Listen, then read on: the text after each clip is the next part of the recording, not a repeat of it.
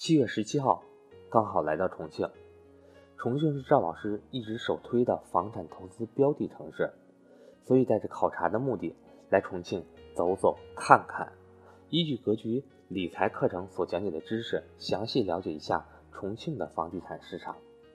刚好也从来没有来过这个城市，但是听了今天的这个主题之后，我们应该更加慎重的考虑房产投资这件事儿。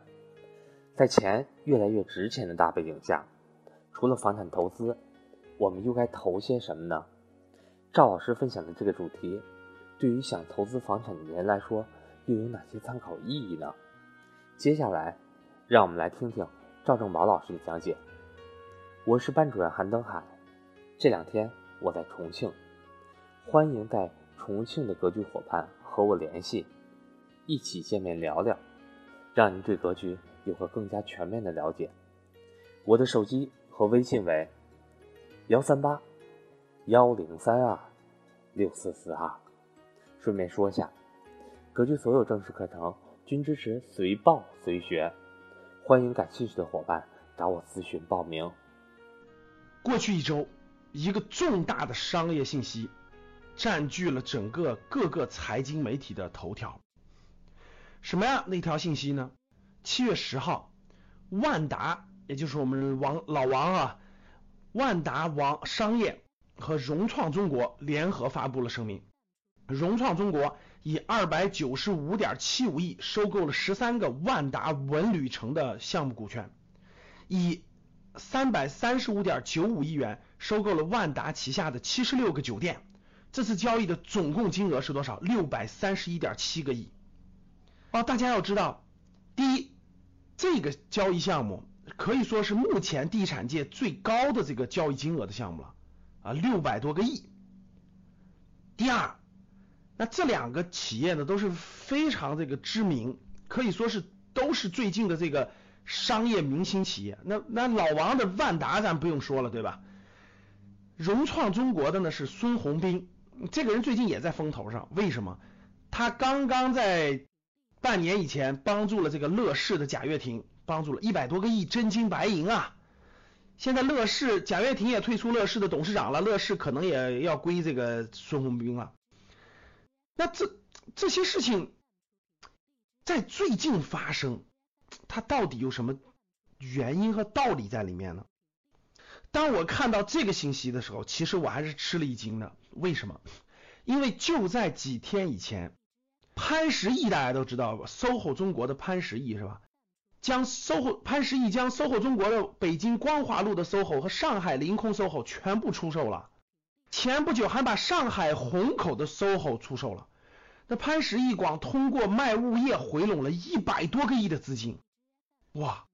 但大家要知道，无论是潘石屹还是这个王健林等等，这可都是地产大佬啊。人家做地产二三十年了，人家站的地产的前沿，那可不是我们普通老百姓所能看到的未来趋势。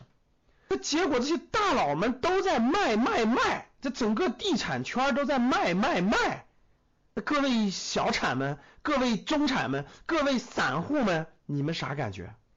你们难道大多数普通人哈都是买买买，我还要买，我还要买。人家大佬们都在卖，你还在买？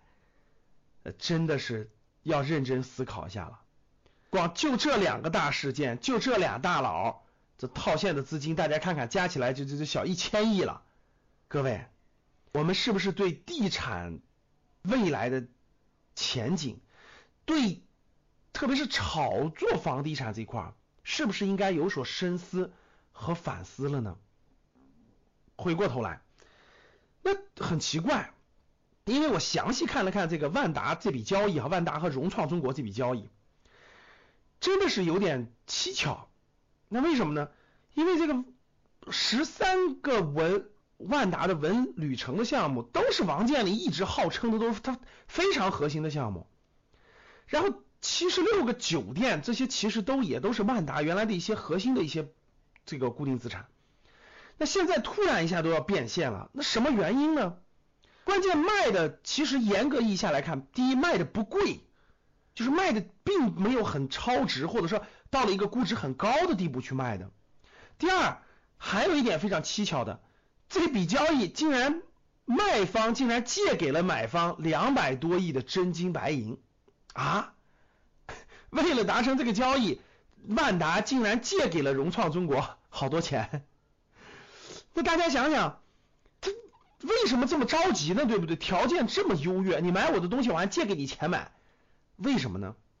我觉得我我看了一些资料哈，查阅了很多资料，我觉得有两点可以给大家交流交流。第一个，万达的这个这个资金链还是比较紧张的，债务比较高，应该是。因为大家知道，房地产企业过去这十多年都是真的是黄金时代。黄金时代什么意思？就你只要持有土地，你只要持有不动产，你就能赚钱。为啥？不停的涨。所以大家想一想，一个这些房地产公司怎么能发展大呢？不断的靠杠杆儿借钱买入地产，买入房子才能赚到钱啊！大家想一想，你身边炒房子的人。他是不是拿所有的钱，恨不得把口袋里到处能借的钱都借出来，然后付个首付，然后贷款买房？随着房价涨了，他一卖他就赚钱了。因为什么？因为他有杠杆儿，他用银行的钱去赚的钱。其实这些大的开发商当然也知道这个方法，所以大开发商全靠大量的银行融资，然后大量的购买土地，然后大量的盖房子，然后变现。所以说呢。只要是房地产的这些大公司，债务一般都是比较高的，杠杆一般都是比较高的。那在最近这个关键的时刻，最近的这个形势下，为什么各个大佬都在快速的变现资产呢？其实背后的逻辑就是降杠杆、降负债。我觉得应该是这些大佬们站在风口浪尖上，其实他们已经看明白了，未来可能一段时间，呃，人民币的这个。发行的 M 二都比较低，现在刚刚公布了二零一七年上半年的这个呃这个 M 二是低于都低于百分之十的，所以大家知道这个资金量在下降，银行的借贷成本在升高，就原来你借这么多钱，每年只要百分之五的利息，现在可能要百分之六、百分之七，甚至在逐渐升高，这钱越来越贵了。如果房子还不涨，这就很严重了，大家明白了吗？整个不动产不涨，然后银行的钱越来越贵。每多一天，这些开发商、这些房地产运营商、开发商就要大量的投入大量的真金白银还利息。如果短期还能承受，如果预测未来一个中期这个趋势不可改变的话，那就要尽快降低债务。所以大家看，无论是万达，无论是 SOHO 中国，都做出了这个反应。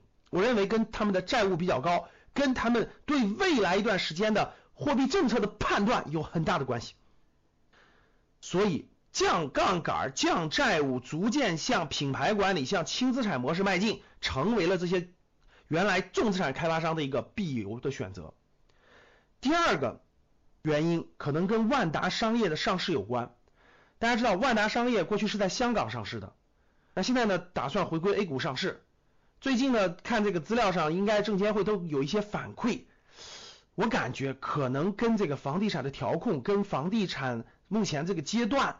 有一定的关系，跟这个企业的负债率比较高有一定的关系，所以呢，那必须改变这些证监会反馈的这些问题呀。那往那咱们的万达的找到了这个融创中国，对吧？哎，我又借给你钱，用各种方式降低我的资产负债率，哎，优化我的资产结构，让我从一家不动产的重型的运营商变成一家轻资产的品牌管理，包括这种。这种商业管理的公司，这样的话就符合条件了呀，就可能更容易上市啊。那大家要知道，这算多少钱呢？这一个交易不就几百亿吗？对不对？如果万达商业上市的话，运作的好的话，那何止几百个亿呢？对不对？那可能上千亿的市值都能出得来，对吧，各位？所以孰重孰轻，孰大孰小，我相信这些资本大佬们比我们清楚多了。所以，经过我上面分析的最近的这个这几个事件啊，我觉得从中大家应该也有所感悟。我觉得可能房地产行业的整体还是要发生一定的重大变化的。所以呢，我们的听众各位中产人群啊，千万不要杠杆太高了，不要负债过多了。如果你买不起那个房子，或者是贷款率太高，然后借的钱太多，我建议还是认真考虑考虑再做决定。如果你手里有一定的现金啊，你的这个银行的借款还是非常高的，适当的降一降你的负债率，可能也会是好的。